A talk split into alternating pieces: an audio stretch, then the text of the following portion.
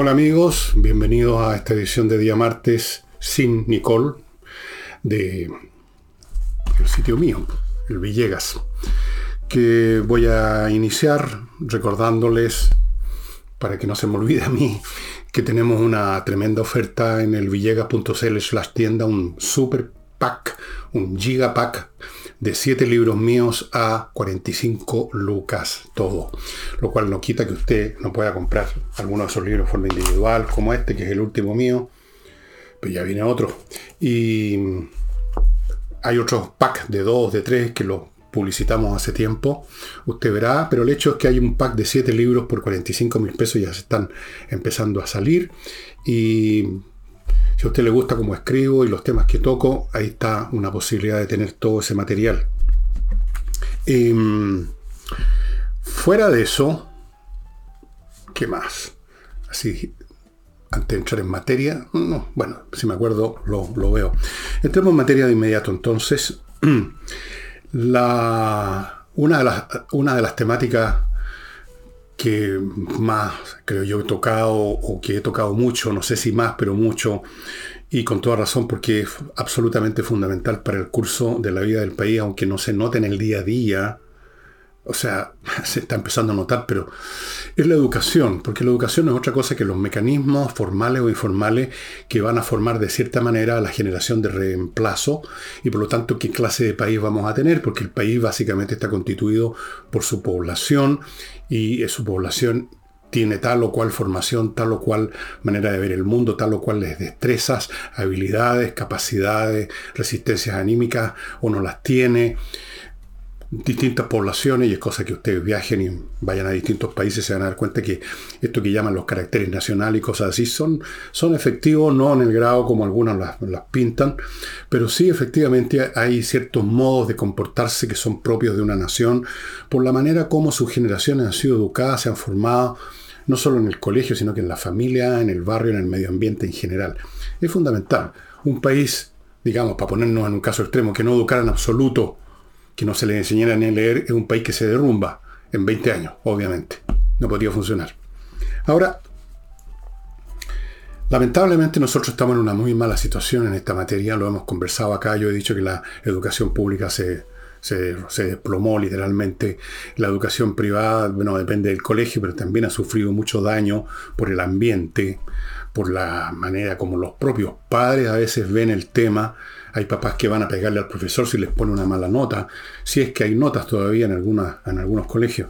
Entonces hay un ambiente muy penca. Y el resultado lo estamos viendo ya porque la actual generación, que nos gobierna incluso, la actual generación, treintañeros, veinteañeros, incluso cerca de los 40, se educaron en los años 80, 90 y ya la educación en esa época entendiendo todos estos elementos que he mencionado, no solo los liceos, ya era de cierta naturaleza que produjo una generación de cierta naturaleza que usted podrá calificarla como quiera, pero seguramente estaremos todos de acuerdo que no es precisamente la generación más brillante, trabajadora, perseverante, eh, etcétera, que ha tenido el país, ni mucho menos. Bueno, esto el oficialismo nunca ha querido reconocerlo porque ellos son los mismos que impulsaron primero con discursos, con teorías pedagógicas y luego cuando llegó al gobierno la señora Bachelet con una serie de leyes que implantaron las semillas de la destrucción, eh, ellos mismos empujaron este proceso, lo aceleraron, lo agudizaron. Piensen nada más en las políticas que han estado vigentes por un tiempo y todavía, cuando no están vigentes porque no están haciendo nada, cuando están haciendo algo están poniendo en el primer plano políticas, por ejemplo, de enseñanza sexual que son francamente detestables. y eso en el Ministerio de Educación, nada menos.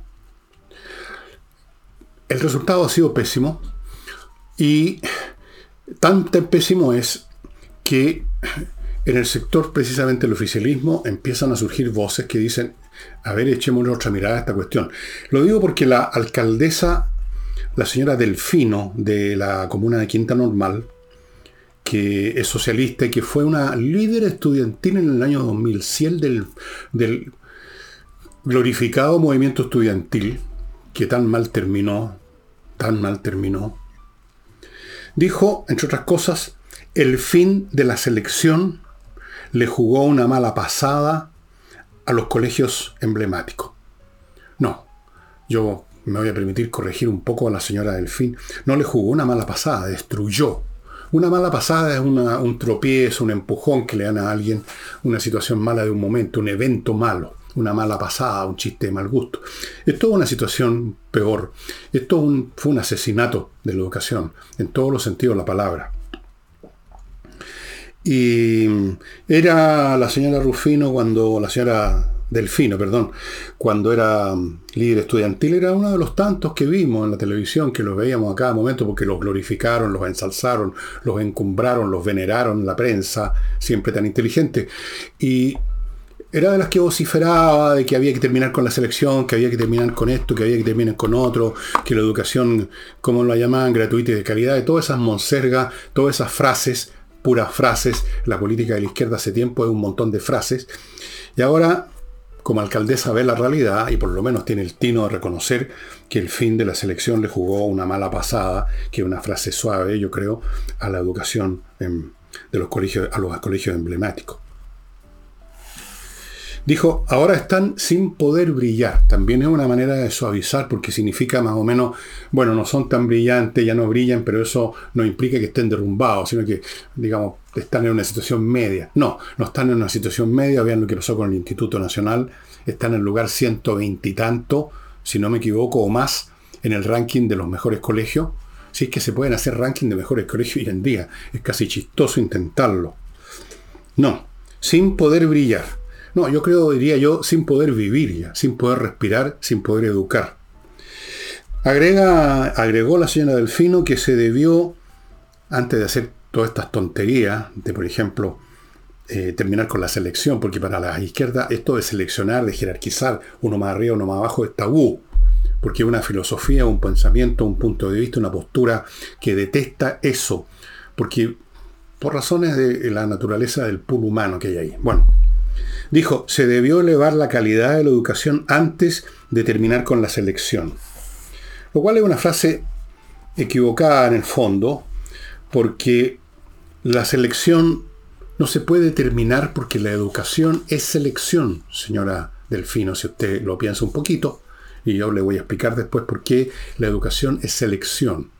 Y no lo confunda, sino que trate de no caer en el precipicio de las frases hechas. Ah, selección, discriminación, discriminación negativa, lo, etc. Todo toda, esa, toda esa cascada de vocablos que llevan a no entender nada.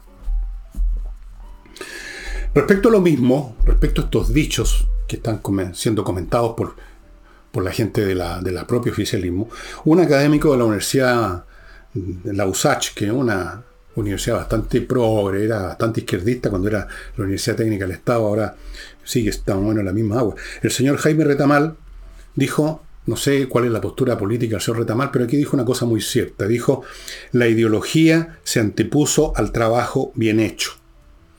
Y yo agregaría, en esto como en todo, el grupo que gobierna este país antepone la ideología al trabajo bien hecho.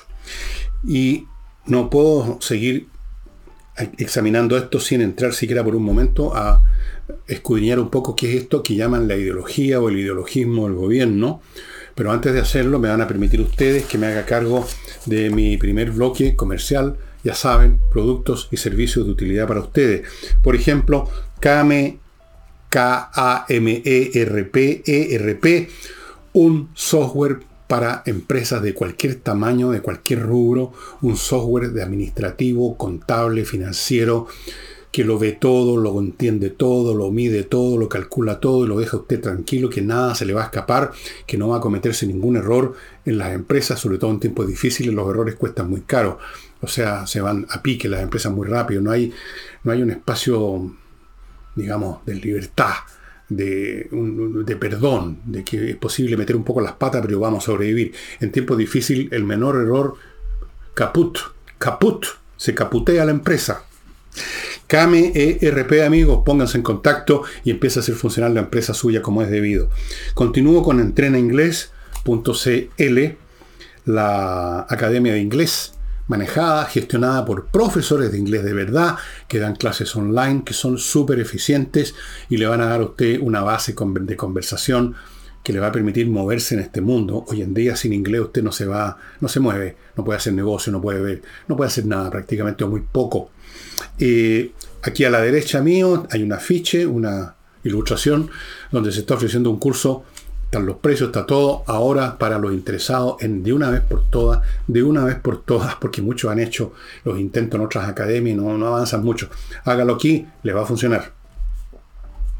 Continúo con gestioncondominios.cl, que es una empresa que se dedica a hacerse cargo de la administración del papeleo, de la contabilidad, de los cobros de gastos comunes, todas esas cosas que tienen que ver con administración de escritorio, si usted quiere llamarla de algún modo, de oficina, y que le quitan mucho tiempo y que están llenas de trampas, que pueden caer los administradores en errores, y el administrador tiene que estar preocupado de otras cosas, tiene que estar preocupado del aspecto físico del edificio, que llegue el personal a trabajar, que esté todo limpio, que los jardines se rieguen, un montón de cosas. Déjele la parte administrativa, contable, pagos de sueldo, que las cotizaciones, que todo eso, cobros de gastos comunes, a gestioncondominios.cl y usted va a vivir mucho más tranquilo. Continúo con tu asesoría tributaria.cl, que es una empresa que se dedica, se especializa en el tema tributario de las empresas, obviamente. Cómo tributar, cuándo tributar, eh, hacerlo bien, no pagar de más ni de menos para no tener problemas. La tributación no solo la empresa, sino que los ejecutivos de la empresa, el personal superior de la empresa, que también tienen que hacer sus declaraciones. Todo eso tu asesoría tributaria.cl. Y termino este bloque con miclimo.com la mejor climatización que usted puede conseguir en este momento en Chile y en todas partes. Los equipos son de primera. La instalación también. La mantención, lo mismo. Miren, no basta con comprar un buen dispositivo. Igual que comprar un auto, usted puede comprarse el mejor auto del mundo, pero hay que mantenerlo, hay que revisarlo, hay que hacerle revisión técnica para que siga funcionando bien. Y entonces se requiere tener un buen servicio de ese tipo y eso lo entrega Mi Climo. Eso hace una tremenda diferencia. Miclimo.com, la mejor climatización. Siguen los días calurosos. Después van a venir los días fríos. Y para toda circunstancia, mi clima le va a climatizar su casa, su departamento a su gusto, como yo lo hago con mi clima que tengo aquí funcionando al lado, en la pieza al lado, y no se siente nada, funciona con electricidad, no hay ruido, no hay olores, no hay que estar esperando que pase el camión del gas o el de la parafina. Perfecto. Incluso está conectado a internet. Increíble. Vamos ahora a continuar con, el, con esto. Se dice se le, ha, imputado muchas veces a este gobierno que tales o cuales errores, o que tales o cuales posturas, que tales o cuales decisiones, falta de decisiones se deben al ideologismo. Como aquí le dijo el señor Jaime Retamal, que la ideología se antepuso al trabajo bien hecho. Pero yo creo que todavía hablar de ideología es como darle mucho crédito a estas personas. Suena como que ellos son una especie de filósofos unos Aristóteles o unos Platón que están demasiado concentrados en grandes esquemas filosóficos maravillosos y por eso que de repente no se fijan mucho en la realidad doméstica y, les pasa como a ese sabio una anécdota de la antigüedad, un sabio que iba caminando mirando el cielo y se cayó a un pozo y entonces le dijo, usted quiere saber cómo funcionan las estrellas y ni siquiera sabe cómo caminar. Bueno, no, no es eso una ideología, no es eso la ideología de estas personas. La ideología de estas personas es un montón, si ustedes lo examinan. Para eso revisen lo que escriben, cuando escriben, lo que saben escribir, o, por lo menos saben poner las palabras en un papel. O lo que dicen, sus discursos, sus frases, sus entrevistas. Ustedes se dan cuenta que ahí no hay un sistema, no es un gran sistema de ideas como por ejemplo podría ser la ideología marxista. Esto es un montón de clichés verbales simplemente abstracciones vacías, como hablar en general de la justicia sin entrar a examinar en qué consiste la justicia. Eh, ejercicio que nunca han llevado a cabo, hablan de la justicia, la justicia, y más bien inconscientemente o conscientemente lo asocian con la igualdad, que son cosas completamente no solo distintas, sino que opuestas. No hay ningún rigor lógico en su famosa ideología que conecta un concepto con otro en un sistema integral. No hay ninguna base empírica. No hay nada. Es un, un, cajón desastre verbal. Y en ese cajón desastre verbal que llaman ideología, suelen habitar medianías intelectuales con pretensiones de inteligencia. Porque las personas realmente inteligentes que quieren pensar las cosas, las piensan, primero que nada observando, viendo cómo es el ente que quieren estudiar en per se, das Ding an sich, la cosa en sí cuáles son sus conexiones, lo desmembran, hacen lo que recomendaba Descartes, de convertir un problema en sus partes componentes para examinarlo y ver como quien desarma un reloj y luego lo arma. Eso es un acto inteligente. Inteligencia significa inteligir, entender cómo funciona un ente. No moverse con palabrería pretenciosa, con conceptos abstractos que son tan abstractos que no significan nada, que están vacíos porque son demasiado abstractos.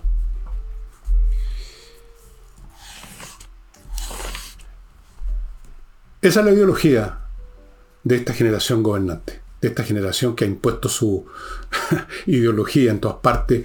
Eh, a veces la llaman el discurso políticamente correcto, que si ustedes lo examinan, es un ensamblaje de cuestiones de las más diversas materias y dentro de cada una de esas materias un ensamblaje de, los más distintos eh, cantinfleos y así sucesivamente. O sea, por todos lados es simplemente un agregado de cosas que no tienen ton, ni son, ni relación, ni lógica, ni nada. Eso es lo que llaman el ideologismo. O sea, es menos incluso de lo que usted podría pensar que es, que están, demasiado sumergidos en sus grandes ideas. No, no hay grandes ideas en, la ideología de, este, de esta generación de izquierda. Tal vez en otras sí, en esta no. Continuó el señor eh, Retamal diciendo, lo más racional sería parar con todo este experimento. Es decir, esto, amigos míos, si Retamal tiene razón, fue un experimento. Se experimentó con una generación o dos o tres generaciones completas. Se experimentó con el futuro del país. Ah, fracasó el experimento, hagamos otra cosa. Mientras tanto, ¿cómo uno recupera las generaciones perdidas? ¿Cómo usted recupera niños que desde que entraron al colegio hasta ahora, que quizás tengan 14, 15 o 16 años, nunca, nunca fueron sometidos a disciplina, nunca fueron, pasaron por si ustedes quieren, la agonía de la selección que es necesaria en la educación, y voy a explicar por qué, sino que siempre todo fue fácil, todo fue eh, notas regaladas, todo el mundo pasa, todo el mundo está incluido, porque acuérdense de la ley de inclusión de la señora Bachelet, una de las cosas más estúpidas que jamás se hayan legislado en Chile, y ya estamos viendo los resultados, pues, si están ahí a la vista.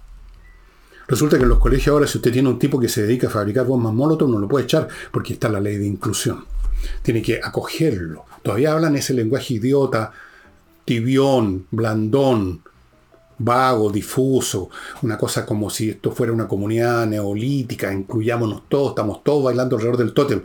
No es así la sociedad, menos la sociedad de hoy en día, que requiere una tremenda capacidad de trabajo, de disciplina y ojalá de inteligencia, porque si no uno está perdido. Uno se convierte en material excedente, literalmente.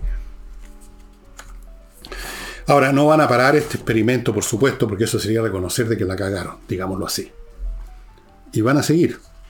Pero no fueron los únicos, incluso el profesor, no, no sé si es profesor siquiera, supongo que sí, el señor Aguilar, que es el dirigente del Colegio de Profesores, Habló, eso sí, con un tono suavecito. Yo no sé si Aguilar es comunista o qué, pero obviamente que es, un hombre un progresista. Habló que hay que hacer correcciones. No dijo de frente, la cagamos, este fue un experimento fallido, liquidamos dos, tres generaciones, sino que, o una generación por lo menos, sino que hay que hacer correcciones. ¿Quién las va a hacer?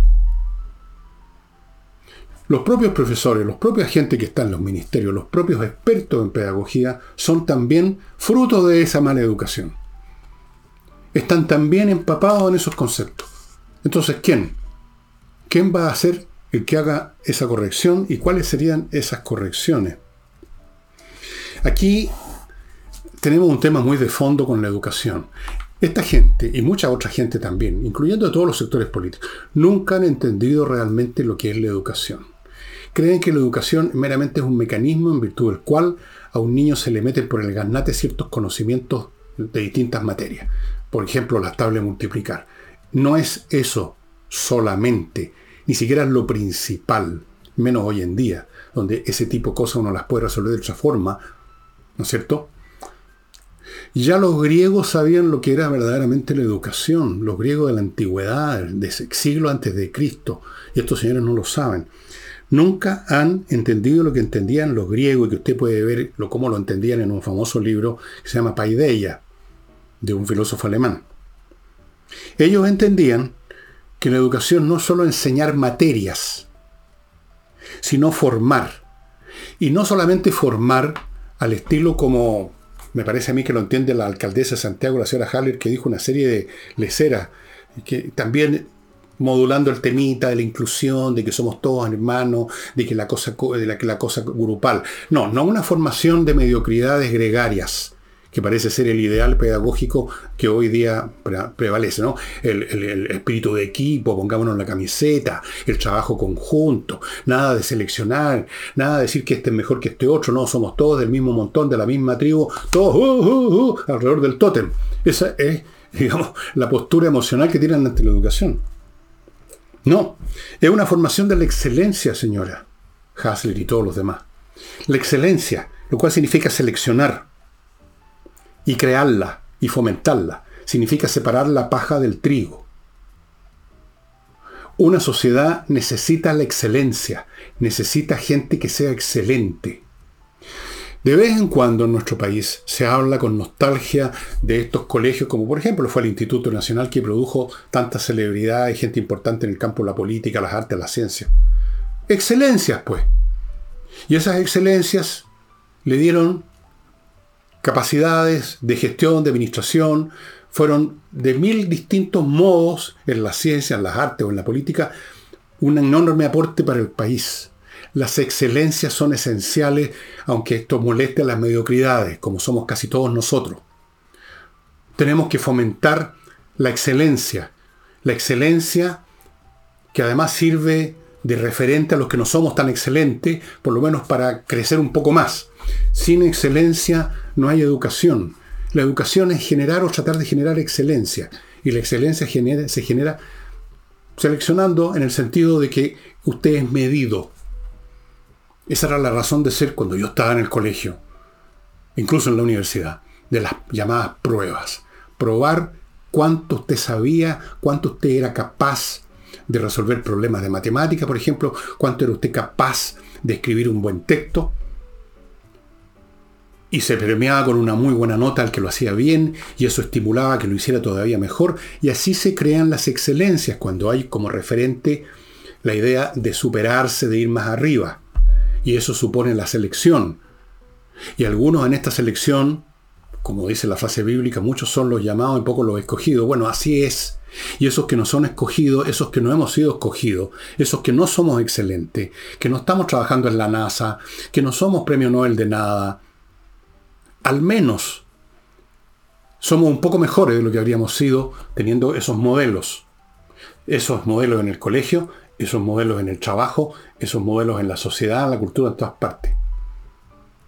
Y hemos sido un poco mejores y hemos apoyado a esas personas en vez de chaquetearlas y tratar de hundirlas y meterlas en la patota, en el lote, en el, en el team, en el equipo. Pero esa manera de pensar que era de los griegos y que es de todo sistema educacional sano que existe en el mundo, desde luego en China así de una manera tremenda, que es un país comunista, pero ellos entienden cómo funciona la educación. O en Francia, país capitalista, también la exigencia. Los mejores tienen todas las posibilidades para seguir y eso favorece incluso a los que no somos mejores, porque la sociedad va a funcionar mejor. Todos somos favorecidos por la existencia de los excelentes, de los muy talentosos, de los genios, de los brillantes. Ayudan a los demás, nos ayudan a todos, hacen que la sociedad esté en un nivel mejor. Una sociedad que al contrario promueve la mediocridad, trata de chaquetear a los de arriba, le cargan las pruebas, terminemos con la selección, viva la inclusión, no separemos entre el que estudia y el flojo de mierda que tira bomba. Bueno, un país así, un país que tiene esa mentalidad vulgar, esa mentalidad mediocre, esa mentalidad no solamente mediocre, sino que, cultiva la mediocridad, un país está condenado. Está condenado a su desarrollo perpetuo. Para producir esa excelencia existían los colegios emblemáticos y eran llamados colegios emblemáticos porque producían esa excelencia. Ahora cuando ven el desastre, se dan a medias cuenta y hablan de parece que le anduvimos metiendo la pata. ¿eh? Parece que debíamos haber tratado antes de mejorar las cosas. Parece que debía haber sido más gradual. No, no tiene que ser gradual. No tiene que existir el fin de la selección. Es duro. Bueno, la vida es dura. ¿No es cierto? No todos somos genios. No todos somos talento. La mayoría no, no somos más que personas medianas. Ok. Así es. Eso no puede cambiar. Podemos sí promover a los mejores para que nuestra sociedad sea mejor y hasta nosotros los demás abajo disfrutemos de cosas que de otra forma no habríamos tenido. Todo lo que usamos, todo nuestro equipamiento físico que nos rodea, todos los beneficios que tenemos de vivir en sociedad todavía, en Chile por lo menos, todavía por el momento, son el resultado de mentes brillantes. Todo. El teléfono que usted usa, el iPhone, el iPad, el computador, hasta un lápiz de mina, alguien lo inventó, alguien lo creó, ahí, ahí están las excelencias. Una sociedad sin excelencia es una, simplemente una patota salvaje. Así que, lamentablemente, se vienen a pegar la cachada ahora que están viendo el desastre. Un desastre que además van a ser incapaces de cambiar. Estas cosas tienen, incluso aunque el día de mañana llegara un equipo completamente nuevo al Ministerio de Educación, un gobierno distinto, un gobierno, digamos, que tiene un concepto de paideia, qué sé yo, ¿cómo romper con la inercia ya creada? ¿Qué hacer con los cabros que ya fueron mal criados, literalmente? Un tipo que nunca ha hecho prueba, que nunca ha estado inserto en la cultura de la disciplina y el esfuerzo y la exigencia, Vaya usted a pedirle eso cuando ya tiene 15 o 16 años.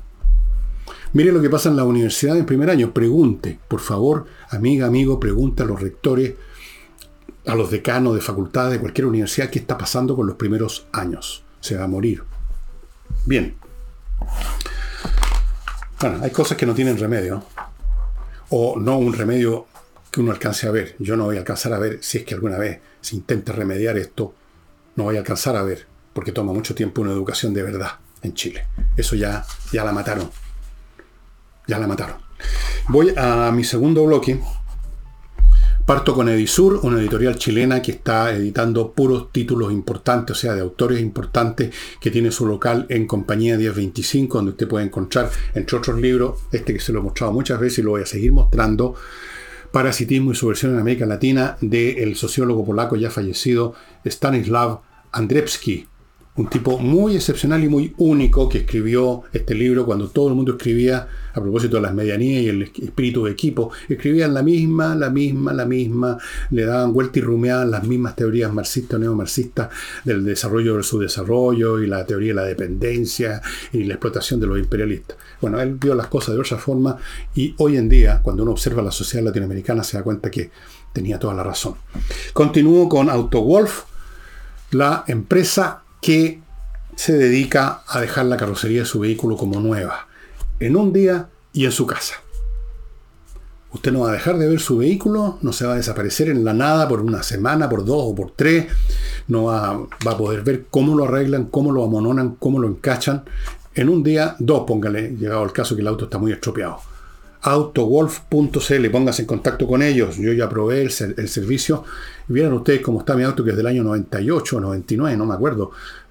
Tiene ya un cuarto de siglo, se ve, pero estupendo.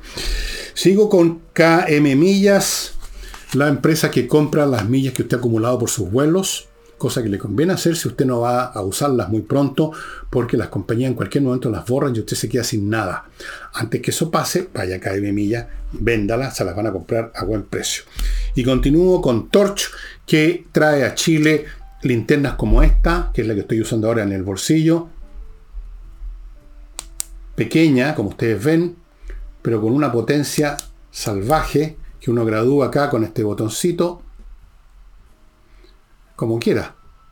Muy potentes, resistentes a los golpes, resistentes al agua. Aquí tiene un clip, como usted ve, para ponerla en un vestón, en una camisa, en una parca, en lo que sea.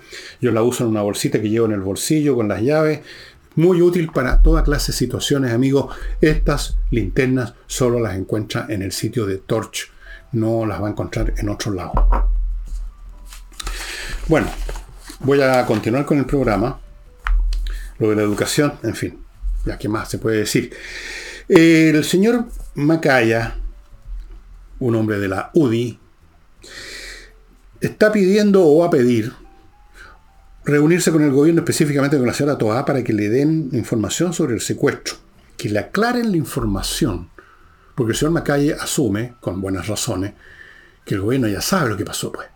Que no se vengan a hacer los hueones, de que tenemos que investigar. Eso es una manera de ganar tiempo, de esperar que pasen esos tres o cuatro o cinco días, que es lo que se demora el chileno medio por olvidarse la noticia y pasar a otra cosa.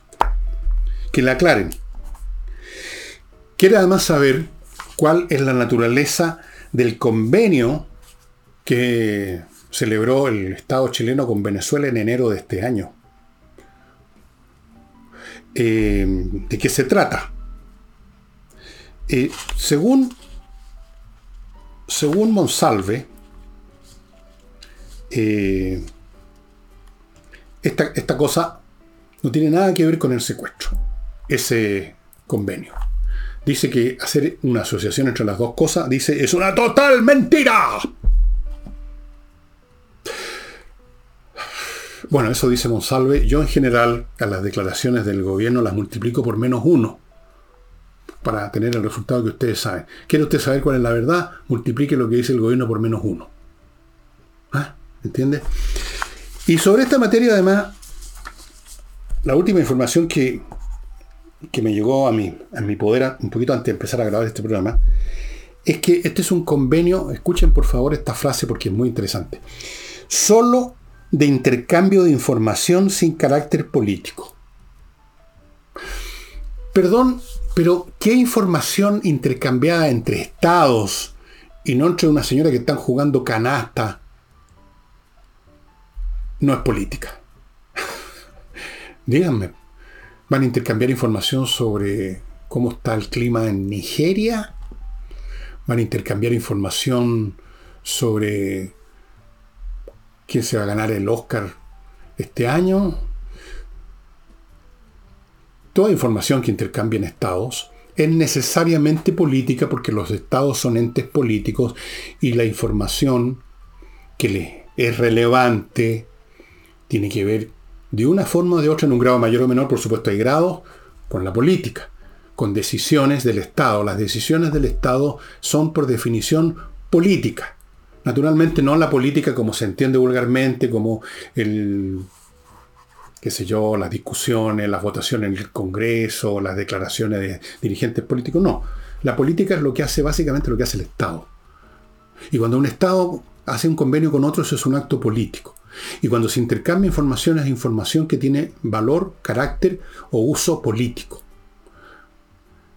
Pero que además no quisieron especificar en qué consiste esa información que estarían intercambiando. ¿De qué? ¿De qué se trata? Toda esta cosa está muy vaga, está muy oscura, está muy turbia y el gobierno no va a poder aclararla. Porque en esta materia, como en todas, este gobierno, como lo he dicho un millón de veces, es inviable. Inviable significa que no puede avanzar de ninguna manera. No puede hacer cosas, no puede negar que las hace, no puede intentar hacerlas. Está siempre en un estado de parálisis que se expresa, esa parálisis, en una, en una sobreabundancia como complemento subsidio de palabrería que si uno le examina no dice nada como decir intercambio de información.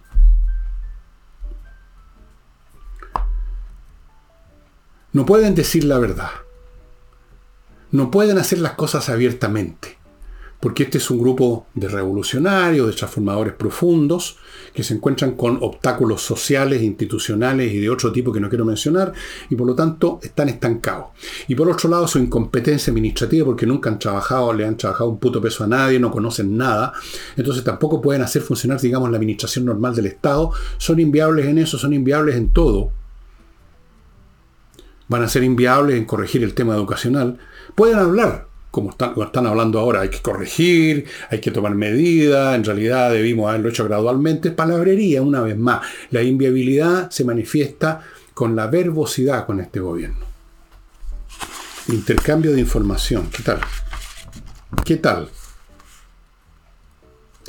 Em,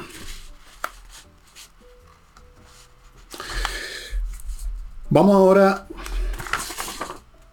al señor Lautaro Carmona, que preside el presidente del Partido Comunista, antes se llamaba secretario general al que manduqueaba el Partido Comunista, pero por algún motivo les pareció que esto de secretario general recordaba mucho a los secretarios generales del Partido Comunista Soviético y eso ya tenía muy mal olor, así que ahora se llama presidente, suena más burgués, más republicano.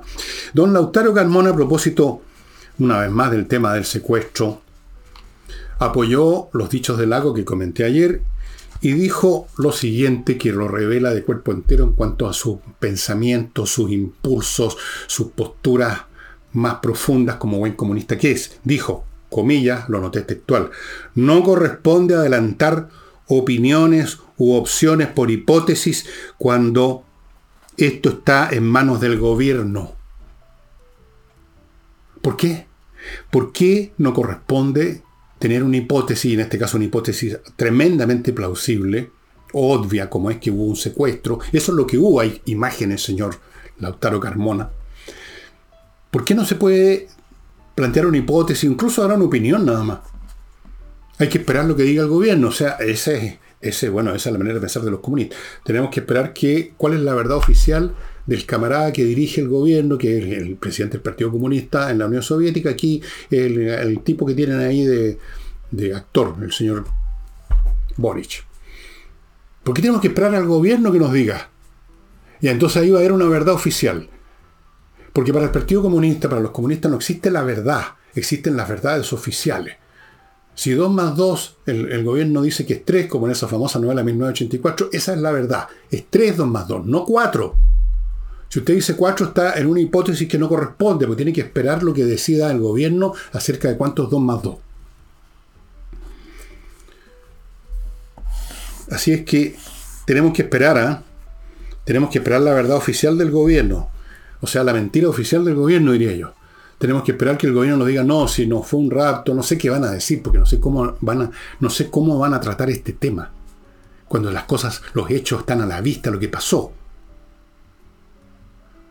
Pero bueno, va a haber una verdad o una mentira, un cuenteo, un cantinfleo oficial, tenemos que esperar. Antes de eso, no corresponde. No nos corresponde como meros ciudadanos que no tenemos el, el carnet del partido ni somos miembros del gobierno, no tenemos no nos corresponde adelantar hipótesis, porque el rapto se convirtió en una hipótesis.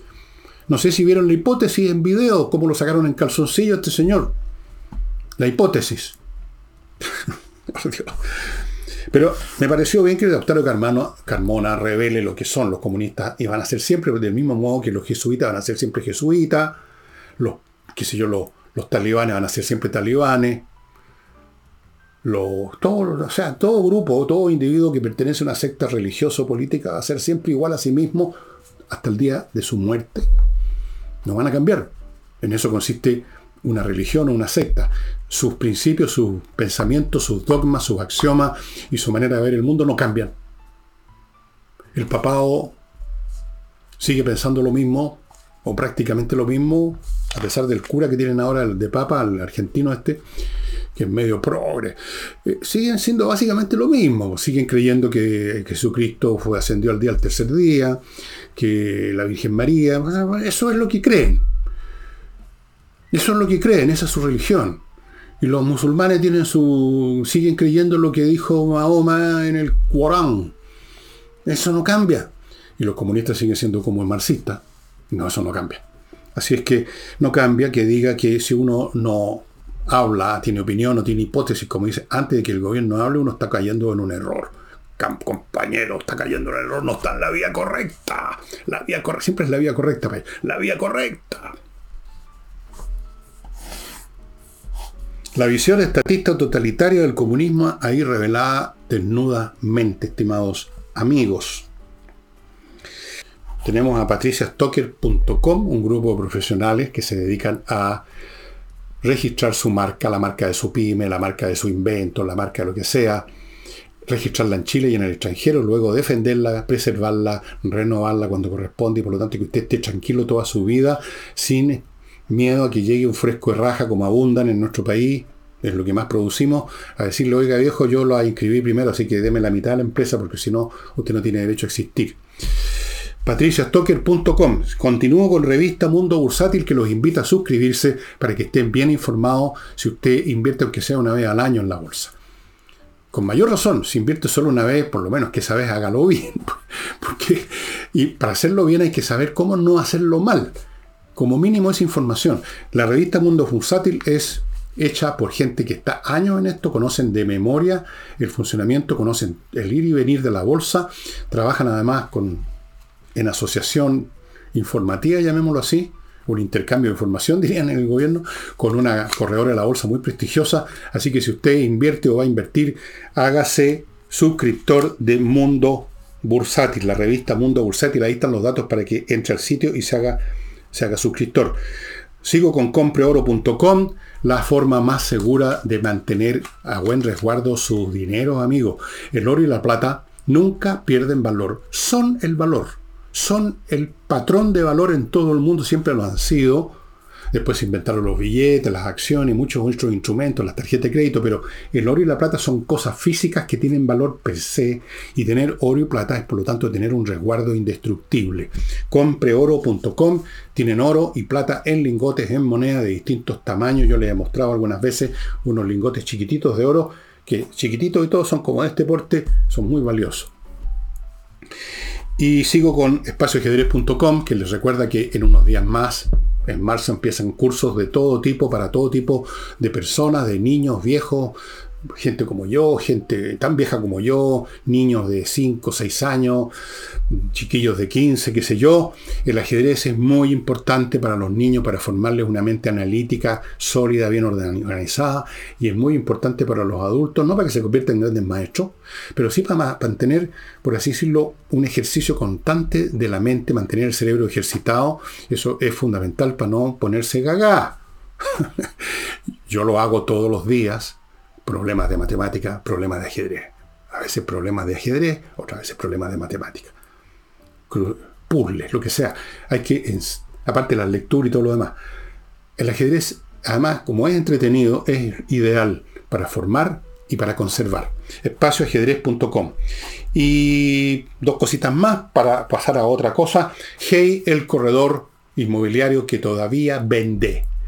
Tienen métodos muy particulares, muy eficientes, trabajan todo el santo día, toda la semana y se encargan de muy pocas casas. Ellos no reciben cientos de encargos, unos pocos, y a esos se ponen de cabeza a trabajar y venden. Y termino con Remodeling, una empresa de puros profesionales para remodelar su casa o departamento como debe ser, con profesionales en temas de pintura, o sea, muros, todo lo que tiene que ver con muros, no es solo la pintura a veces hay que hacer más con los muros para después poner la pintura.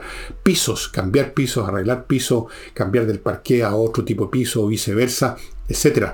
Muebles de cocina, mueblistas especializados muebles de cocina, no es lo mismo que cualquier otro mueble y tienen arquitectos para refacciones mayores. Bueno, eh, en términos de, de materias, yo les quiero ahora yo les quiero ahora recomendar una obra literaria. Ya las vacaciones están acabando, pero no por eso uno no va a dejar de leer de vez en cuando narrativa entretenida. Y esta narrativa que les voy a mostrar es un autor de novelas históricas. Eh, aparte que son entretenidas, también escritas, eh, uno aprende un montón. Si usted no sabe nada, por ejemplo, de Julio César y de la Roma en la que vivió la último siglo la República, después vino el Imperio, eh, están estas obras de mi amigo Santiago Posteguillo. Son dos volúmenes. Aquí están los títulos. Maldita Roma y la verdad, yo. Roma soy yo, la verdadera historia de Julio César y pues la conquista del poder de Julio César. Julio César, un personaje tremendo, súper entretenido, van a aprender un montón a la pasada de Roma, porque aparece no solo Julio César, aparecen todos sus contemporáneos, Pompeyo, Catón, Cicerón, todo, todo, todo, todo el lote, toda la pandilla. Van a aprender de la política romana, van a aprender de la política en general, porque la política romana no es muy distinta a la política de todos los tiempos, porque los hombres somos los mismos, los seres humanos me refiero, incluyo las mujeres, por supuesto. Muy entretenidos, amigos, se los recomiendo. Son, como ustedes ven, libros gordos, ricos, porque así uno tiene más material para entretenerse. Esto me lo regaló una de mis hijas y Créanme, yo conozco Posteguillo, tuve el gusto de conocerlo personalmente, he leído otra de sus obras, esta es muy entretenida, yo la estoy ya empezando a leer. Yo conozco la historia, sé cómo termina todo, sé todas las etapas de la vida de, de Julio César, pero aún así está tan bien hecho que es súper entretenido. O sea, esto es como ver por segunda, tercera o quinta vez una película que uno sabe, la sabe de memoria, pero cuando es buena una película, uno la ve de nuevo. Por ejemplo, vi de nuevo la serie, la primera serie de True Detective. Sé perfectamente cómo terminaba, me acordaba de memoria, pero la vi porque igual es tan buena que me entretuvo igual. Lo mismo pasa con esta, esta cuestión. Sé de, Julio César, pero igual me entretuve con estos dos libros de Posteguillo, que espero que le vaya muy bien si alguna vez ve este programa, cómo está Santiago. Me acuerdo muy bien de la cena que tuvimos. Y eso sería todo, estimados amigos. Eh, les recuerdo que tengo una oferta fantástica en mi sitio elvillegas.cl tienda, el super pack con 7 libros míos por 45 lucas nada más. Fuera de eso usted lo puede comprar individualmente, por supuesto, pero está este, este ofertonazo, este regalo mío que le hago a ustedes. Y mmm, creo que hoy día mañana voy a hacer mi primer video chiquitito de 2-3 minutos. Les voy a contar en qué estoy ahora en términos de escribir así a la pasadita para dejarlos metidos. ya, eso sería todo, estimado. Nos vemos mañana. Chao.